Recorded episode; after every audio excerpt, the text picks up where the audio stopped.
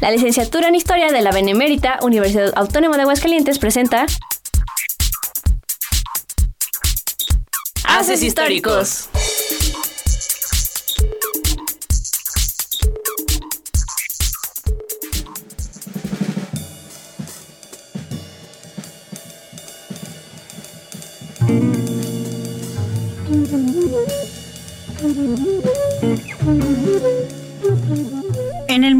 Sueños, cualquier cosa es posible.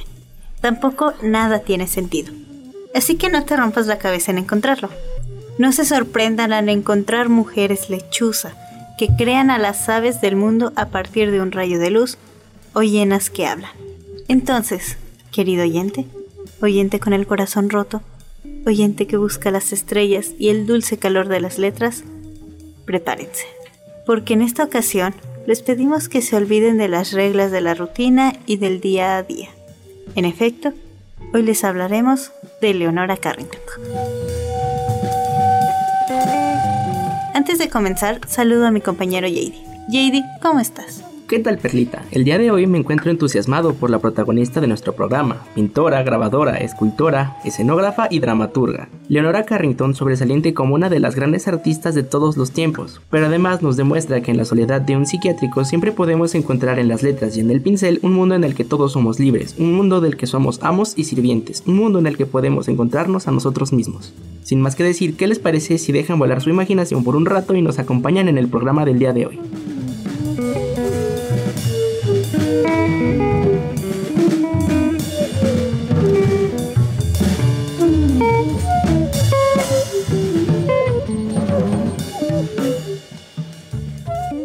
Mary Leonora Carrington nace un día 6 de abril de 1917 en Lancashire, Inglaterra. Curiosamente, el mismo día que los Estados Unidos de América declara la guerra a Alemania. Pero volviendo al ruido y la sangre de los partos, más tarde escribiría, la única persona presente en mi nacimiento fue nuestro querido, viejo y fiel Fox Terrier, Bossy, hija de un magnate de la industria textil y principal accionista de la Imperial Chemicals. Desde pequeña no tendría una buena relación con su familia. Sin embargo, la pequeña niña encontró un refugio seguro en las historias tradicionales irlandesas y los mitos celtas. Asimismo, conoce la apasionante literatura de Lewis Carroll y Beatrix Potter. Este acercamiento a lo mágico y a lo místico se intensificó a la edad de 10 años cuando ella junto con su familia se mudan a Crocky Hall, una mansión de estilo neogótico rodeada por un amplio bosque. Durante este tiempo ingresa al convento del Santo Sepulcro en la ciudad de Chelmsford, pero termina siendo expulsada por no seguir las normas de comportamiento esperadas para las señoritas de la alta sociedad. Así que, despreocupada por cuestiones tan banales como el matrimonio o la etiqueta de mesa, Leonora se dedica de lleno a la lectura. Ante esto, resulta irónico saber que Leonora, pese a ser expulsada de dos internados católicos, disfrutaba de participar en las charlas organizadas en su casa por los jesuitas del colegio al que asistían sus hermanos, en Stony Hearts.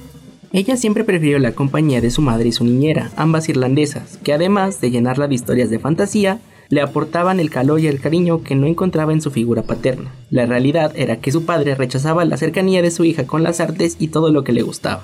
Pero por la intervención de su madre, quien siempre la apoyó, lograría ser enviada al internado de jovencitas Miss Pontrow School for Girls en Florencia, donde vio y estudió de primera mano la obra de los artistas y maestros italianos. Su carrera con el lienzo y el pincel inició en 1936, después de regresar de su viaje a Italia, a los 20 años, cuando entró a la Academia de Arte de Osenfant, en Londres. De él aprendería las reglas de la perspectiva que más tarde pondría en práctica para crear aquellos misteriosos espacios interiores que yacen en sus cuadros. Más tarde, y en la misma ciudad, conocería a quien fue uno de sus grandes amores y más importantes influencias artísticas, el pintor alemán Max Ernst, un hombre casado de 47 años. Obviamente el padre de Leonora se opuso a la relación. ¿Cómo era posible que su hija de 19 años saliera con un artista degenerado de 46?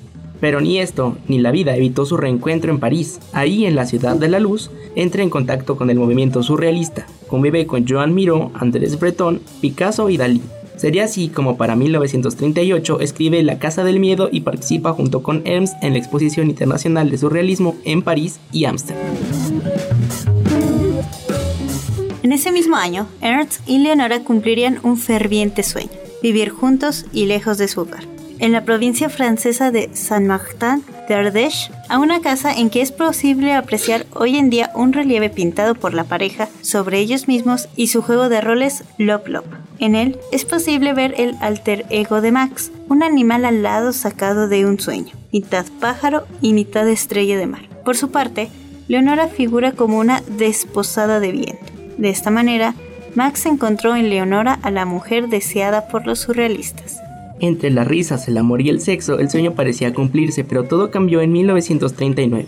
El régimen de Vichy los persigue por su calidad de artistas degenerados. Max fue detenido y llevado a la prisión de Argentière, un campo de concentración. Este suceso provocó en Leonora sufrimiento que desembocaría en una crisis de nervios. Mientras esto acaecía, la pintura escapa de los nazis, lo cual logró ocultándose en España. ¿Realmente la vida puede ser más trágica? Pues para Leonora esto estaba a punto de comenzar. En España, se reencuentra con su padre, quien al verla en una situación decadente tras sufrir una crisis nerviosa, decide internarla en el Hospital Psiquiátrico de Santander. Será en el encierro, entre cuatro paredes, que encuentra su cabeza y decide hacerla a un lado. Será aquí, en el psiquiátrico, y las sesiones que simulaban electroshock, que se figurará la obra de Leonora Carrington tal y como la conocemos hoy en día. Su diagnóstico, irremediablemente loca. Por tal motivo fue sometida a un tratamiento que consistía en la aplicación de fuertes y dolorosas dosis de cardiazol, un fármaco estimulante del sistema nervioso central que solía utilizarse para tratar, entre otras más afecciones, la esquizofrenia. El método consistía en inducir en el enfermo crisis convulsivas, es decir, provocarle convulsiones intencionalmente. Durante este tormento, la joven no dejó de escribir. En Memorias de Abajo describirá los objetos que le permitieron llevar al psiquiátrico una caja de polvos faciales tabú, con tapa mitad gris, mitad negra, que significaba eclipse, complejo, vanidad, tabú, amor. Asimismo escribía, mi pulidor de uñas, con forma de barco, evocaba para mí una travesía hacia lo desconocido, y también el talismán que amparaba ese viaje. Tiempo después, su padre ordena que Leonora fuera enviada a otro hospital, pero esta vez en Sudáfrica. Llegando en el año de 1941, logra escapar, el barco que la llevaría a Sudáfrica saldría de Lisboa, capital de Portugal, y mientras ella esperaba, tomó un taxi o fue un submarino. Mm, bueno, también se dice que fue un buque de guerra, aunque suele decirse que fue su niñera quien la salvó, o tal vez su prima, no se sabe, a quién le importa, lo importante es que escapó. Muchas y surreales son algunas de las versiones sobre su escape. Lo único importante aquí es que logra llegar a la Embajada de México en Lisboa. En este lugar, frente al Atlántico, se reencuentra con el escritor y diplomático mexicano Renato Leduc, que había conocido en París. Al tiempo, consuman un matrimonio, juntos migran a Nueva York y finalmente llegan al ombligo de la luna, México. En la tierra de la serpiente emplumada y la asamblea de pirámides se separa de Leduc en 1943 sin embargo, ella llegó para quedarse, trayendo lo aprendido y lo vivido en Europa con Max Ernst, logra hacerse camino en los círculos surrealistas mexicanos hasta el punto de ser ella, Leonora Carrington, una inglesa nacionalizada mexicana. Carrington sería la fuente de inspiración de artistas como Luis Buñuel, así como de escritores como Octavio Paz, Carlos Fuentes y Carlos Monsiváis. Será en México, en el mundo surrealista que relativizaba la muerte, que Leonora Carrington decide pasar el resto de su vida. De hecho, se hace amiga inseparable de Edward James y la pintura surrealista Remedios Varo, quienes la apoyarían en impulsar su obra. Tiempo después, en 1944, sería su amiga Remedios Varo quien le presenta al fotógrafo húngaro Emerico Chiqui Weist. De este primer acercamiento vendrá la pasión y, eventualmente, dos hijos. Su amor perduró hasta la muerte de Emerico en 2007. Llegando a este momento resulta pertinente detenernos un instante en esta bella e intrigante relación entre dos artistas, una inglesa y una española, que alejadas de Europa por las guerras forjarían en el exilio mexicano una gran amistad. Es por este motivo que saludamos a nuestra compañera Lori, quien nos tiene preparadas una sección de Voces de la Historia, dedicada a la amistad entre Remedios Varo y Leonora Carrington. Tienes la palabra, Lori.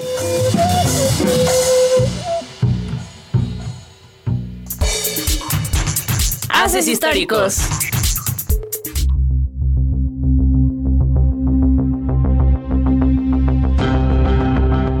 Sin duda, la amistad es uno de los sentimientos más valiosos del ser humano. Aunque la mayoría son pasajeras, hay otras que luchan contra viento y marea, de modo que el cariño mutuo supera todas las adversidades, como es el caso de las dos mujeres a quienes dedicamos esta sección. Buen día, amigos Radio Escuchas, soy Lore y les platicaré sobre la amistad entre Remedios Varo y Leonora Carrington como tema de la sección Voces de la Historia. Remedios Varo, española, y Leonora Carrington, inglesa y ocho años más joven, se conocieron en París a finales de la década de 1930. La inglesa había llegado allí con el artista surrealista alemán Max Ernst, mientras que la española había escapado de la guerra civil en su país y vivía con el poeta surrealista francés Benjamin Perret. Las casualidades del destino unieron a ambas artistas, integrantes del mismo grupo de surrealistas. Sin embargo, a los pocos años de conocerse, estalló la Segunda Guerra Mundial. Perret y Varo fueron detenidos por los nazis, de quienes lograron escapar rumbo a Marsella y de allí partieron hacia México en 1941. Por otra parte, la pareja de Carrington fue arrestada por su origen alemán, provocando una crisis nerviosa en Leonora, que fue internada en España. Después escapó a Portugal y se refugió en la Embajada Mexicana, donde recibió el auxilio para llegar a nuestro país, a donde arribó en 1942. Es en México donde Remedios y Leonora se reencontraron, y es también aquí, bajo la protección del Águila Real, que viven esa amistad íntima que se recuerda actualmente. La estancia en nuestro país inspiró a las dos pintoras, quienes reforzaron su amistad y su creatividad. Se inspiraron e influenciaron mutuamente en el trabajo, al punto que a veces sus obras se confunden pero los observadores señalan que la obra de Remedios es más onírica y con elementos de ciencia y mecánica, mientras que la de Leonora es más autobiográfica. Y lo que destaca es la importancia de ambas para el surrealismo mexicano, pese a sus nacionalidades extranjeras. Además de la pintura, redactaron poesía, inventaron recetas de cocina imposibles e incursionaron en el teatro, creando y colaborando en sus vestuarios y escenografía. Remedios y Leonora confeccionaron un mundo mágico y maravilloso, dentro del cual quedaban consagrados sus sentimientos, anhelos y pasiones. Platicaban sobre filosofía, religión, pintura y literatura. Lo único que rompió ese vínculo tan estrambótico fue la muerte de Remedios en 1963, sobreviviendo Leonora casi 50 años más. Poco o nada se sabe cómo fue el luto de Leonora, quien años después se mostraba evasiva cada que le preguntaban sobre remedios o respondía con un simple no me acuerdo. Como dato curioso, en el verano de 2016 se presentó en la Ciudad de México una obra titulada Remedios para Leonora, escrita por Estela Leñero, la cual narra cómo el espíritu de Remedios atraviesa un portal para acompañar a Leonora en su lecho de muerte y cómo las artistas se ponen a recordar vivencias. esta sección ha llegado a su término. Esperemos sinceramente que les haya gustado y que sus corazones se hayan conmovido. Les deseamos que ustedes también cuenten con amistades incondicionales. Yo soy Lorena y acaban de escuchar Voces de la Historia. Volvemos con ustedes, Perlita y JD.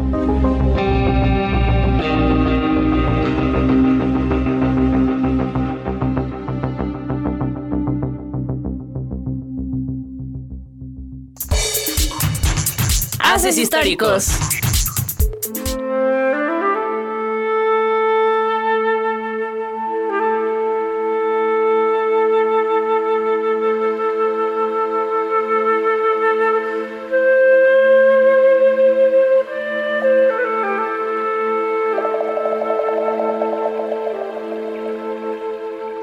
De nombres Gabriel y Pablo Wayne, sus hijos aparecerían constantemente a lo largo de sus obras.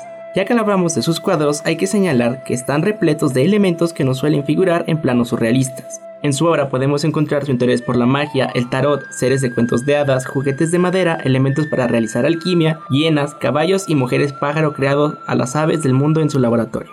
Durante la década de 1950, la obra de Leonora Carrington fue bien recibida por el público mexicano. Tal fue su fama que se ganó una comisión para pintar El mundo mágico de los mayas en 1964. Esta obra consiste en un mural que yace en el Museo Nacional de Antropología de la Ciudad de México. Por otro lado, será en estos años que la artista realmente comprometida con sus ideales, participa como figura clave del movimiento de liberación femenina de México en la década de los 70. En la descripción de la galería, Mónica Saucedo dice que Carrington se inspira en un mundo personal, íntimo y subjetivo, que surge de una fértil imaginación influenciada fuertemente por los surrealistas y estimulada por lecturas fantásticas y esotéricas que fue aprendiendo a lo largo de su vida. Además agrega que desde pequeña vivía rodeada de mitos celtas, así como historias sobre mundos mágicos y fantásticos que conoció tras llegar a México. No resulta extraño pensar que hay algo del mundo prehispánico en sus obras. Visto esto, podemos concluir que su vida es tan fascinante como su obra. Además de adelantarse a su tiempo, rompiendo con los cánones de comportamiento esperados para una mujer inglesa del siglo XX, también desafió a las grandes figuras del surrealismo a nivel internacional. Pese a toda esta aventura, Leonora muere a los 94 años el día 25 de mayo de 2011 a causa de una neumonía, reencontrándose así con su vieja amiga Remedios Varo. Hoy en día, a poco más de 12 años de su muerte, su obra sigue latiendo y nos invita a conocerla. Como habrán podido notar, queridos radioescuchas, Leonora Carrington no se dedicó exclusivamente a la pintura, también fue una prolífica escritora. Es por este motivo que el día de hoy nuestro compañero Leo nos trae una sección en la que nos leerá la obra más conocida de Leonora Carrington, El debutante de 1938. Escuchemos.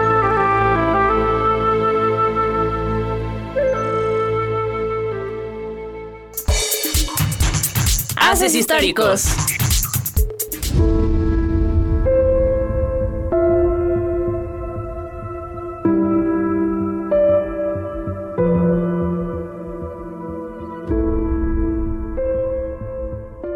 En la época que sería presentada en sociedad, iba al zoológico con frecuencia, con tanta frecuencia que conocía mejor a los animales que las chicas de mi edad. De hecho, iba al zoológico todos los días para escapar de la gente. El animal al que mejor llegué a conocer era una joven hiena. Ella también me conocía, era muy inteligente. Yo le enseñaba francés y ella a cambio me enseñaba su lenguaje.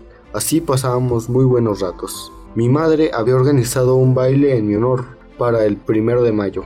Nada más de pensarlo, sufría durante noches enteras. Siempre he detestado los bailes, y más cuando se celebran en mi honor.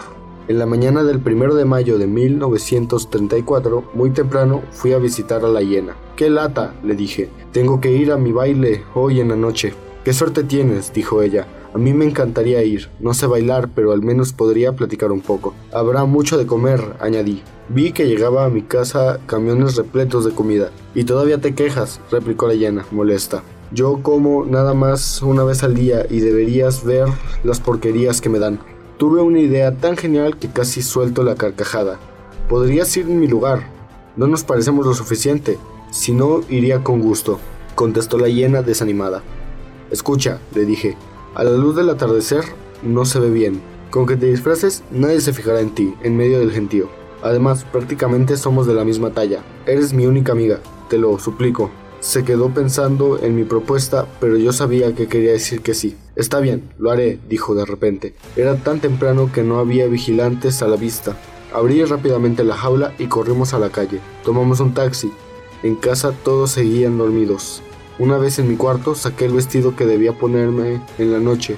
Le quedaba algo largo y le costaba caminar con mis zapatos altos. Encontré unos guantes para ocultar sus manos, demasiado peludas para verse como las mías. Al amanecer, cuando el sol iluminó mi recámara, la hiena ya podía recorrerla, caminando más o menos erguida. Estábamos tan ocupadas en eso que mi madre estuvo a punto de abrir la puerta para darme los buenos días antes de que la hiena pudiera esconderse debajo de la cama. Tu cuarto huele mal, dijo mi madre, mientras abría la ventana. Date un baño antes del baile con mis nuevas sales aromáticas. Sí, mamá, respondí. No se quedó por mucho tiempo. Creo que el olor era demasiado fuerte para ella. Apúrate a bajar a desayunar, dijo al salir. Lo más difícil fue encontrar la manera de disfrazar su cara. Pasamos horas y horas buscando la manera, pero rechazaba todas mis propuestas. Por fin dijo, creo que tengo una solución. ¿Tienes criada? Sí, contesté perpleja. Pues ya está, llámala. Y cuando entre, nos abalanzamos sobre ella y le arrancamos la cara. La llevaré sobre la mía en la noche. No me parece práctico, argumenté. Seguramente morirá al quedarse sin cara. Encontrarán el cadáver y acabaremos en la cárcel. Tengo hambre suficiente como para comérmela, replicó la hiena. ¿Y los huesos? También, agregó. Entonces, ¿ya quedamos? Solo si prometes matarla antes de arrancarle el rostro. Si no, le va a doler demasiado. Está bien, a mí me da igual. No sin cierto nerviosismo, llamé a Mary, la criada. Nunca lo habría hecho si no odiara tanto los bailes. Cuando Mary entró, me volví hacia la pared para no ver. Debo reconocer que no tardó mucho. Un breve grito y todo había terminado.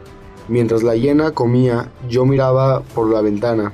Unos minutos después me dijo, ya no puedo más, me faltan los pies.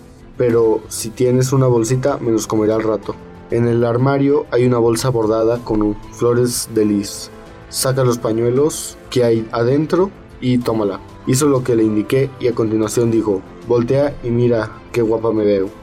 Ante el espejo, la hiena se admiraba con el rostro de Mary sobre el suyo. Se había comido todo el contorno cuidadosamente, la forma que quedaba justo lo necesario. Es verdad, lo has hecho muy bien, le dije. Cerca del anochecer, cuando la hiena ya había terminado de arreglarse, anunció, me siento de maravilla, creo que seré un éxito en el baile. Cuando la música ya llevaba un rato sonando en el salón, le dije, ya puedes bajar, recuerda no acercarte a mi madre porque se dará cuenta de que no soy yo. Aparte de ella, no conozco a nadie, buena suerte, dije dándole un beso aunque olía muy mal. Se hizo de noche. Agotada por las emociones del día, tomé un libro, me senté junto a la ventana para tener por fin un momento de calma. Recuerdo que estaba leyendo Los viajes de Gulliver, de Jonathan Swift. Había transcurrido alrededor de una hora cuando se presentó la primera señal de infortunio. Un murciélago entró por la ventana dando chillidos. Los murciélagos me dan un miedo espantoso, así que me escondí detrás de una silla con los dientes castañeteando. Apenas me había arrodillado detrás del respaldo cuando el estruendo de mi puerta sofocó el aleteo. Mi madre entró pálida de furia. Acabamos de sentarnos a la mesa cuando esa cosa que ocupaba tu lugar se levantó y gritó, con que huele un poco mal, ¿eh? Pues yo no como pasteles. Luego se arrancó la cara y se la comió, y de un gran salto desapareció por la ventana.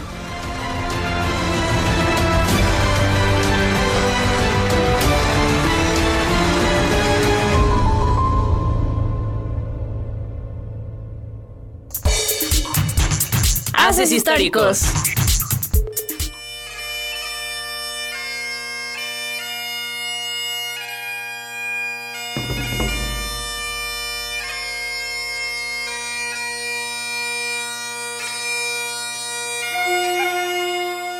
En el año 2011, durante un homenaje celebrado a la pintora en el Museo José Luis Cuevas, la escritora y periodista Elena Poniatowska enunciaría que Leonora Carrington, además de ser una de las más grandes surrealistas de todos los tiempos, es en sí misma surrealismo.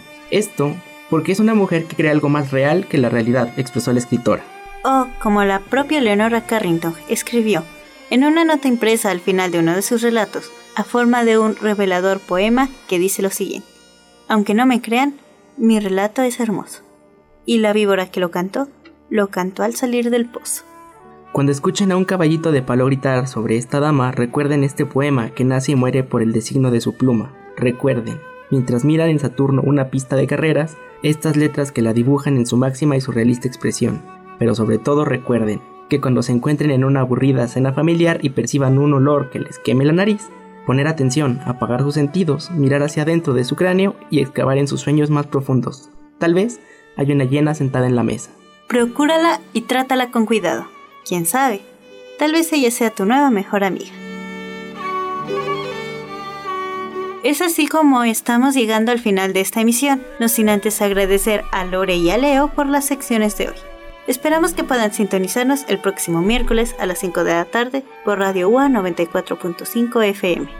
Les recordamos estar atentos a la publicación de la revista Horizonte Histórico y estar atentos a las actividades que ofrece el Departamento de Historia. Les invitamos a darle like a nuestra página de Facebook Haces Históricos en Instagram y a nuestro canal de YouTube donde estaremos compartiendo material relativo al programa. De igual manera me gustaría recordarles que ya contamos con un canal de Spotify. Igualmente, agradecemos a Rafael Polo, editor de este programa y el encargado de que toda la magia suceda. En fin, muchísimas gracias por su tiempo. Yo soy Argelia Gutiérrez. Y yo, Jedi Brenes. Que tengan una linda tarde y recuerden que la historia la hacemos todos.